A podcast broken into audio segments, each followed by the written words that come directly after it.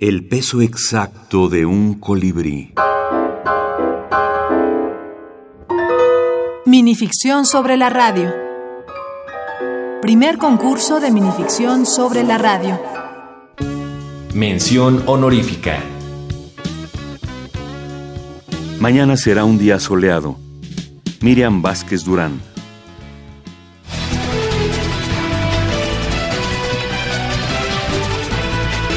Hoy, 2 de octubre de 1968, se lleva a cabo en la Plaza de las Tres Culturas una marcha histórica. Se han juntado los estudiantes de la máxima casa de estudios del Instituto Politécnico Nacional y de otras instituciones educativas para exigirle al gobierno del presidente Díaz Ordaz libertad de expresión y libertad a los presos políticos del movimiento. Nos encontramos en las inmediaciones de la plaza en Tlatelolco. Son las 5.55 de la tarde. Han disparado dos bengalas de la torre de Tlatelolco. Hay movimiento. Están disparando. Están matando a los estudiantes.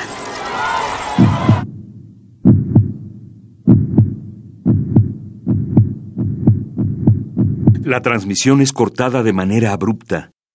Vuelven a la estación de radio. Hay un silencio de unos cuantos segundos. La conductora continúa hablando, algo contrariada. Parece que hemos perdido la señal. Lo último no se escuchó bien. En otras noticias, siguen, siguen los preparativos para la inauguración de los Juegos Olímpicos México 68. Se espera que mañana amanezca soleado, despejado y sin probabilidad de lluvia.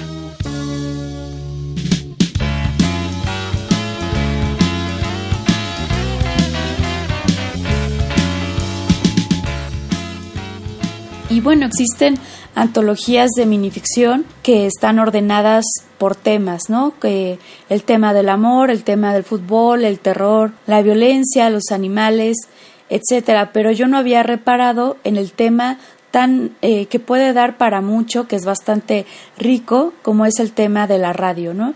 Que puede construir muchos mundos por lo que por lo que implica, pues porque por un lado es un aparato pero por otro lado es la cabina desde donde se transmite, pero sobre todo es la posibilidad de unir mundos, unir el mundo del emisor y del radio escucha, ¿no?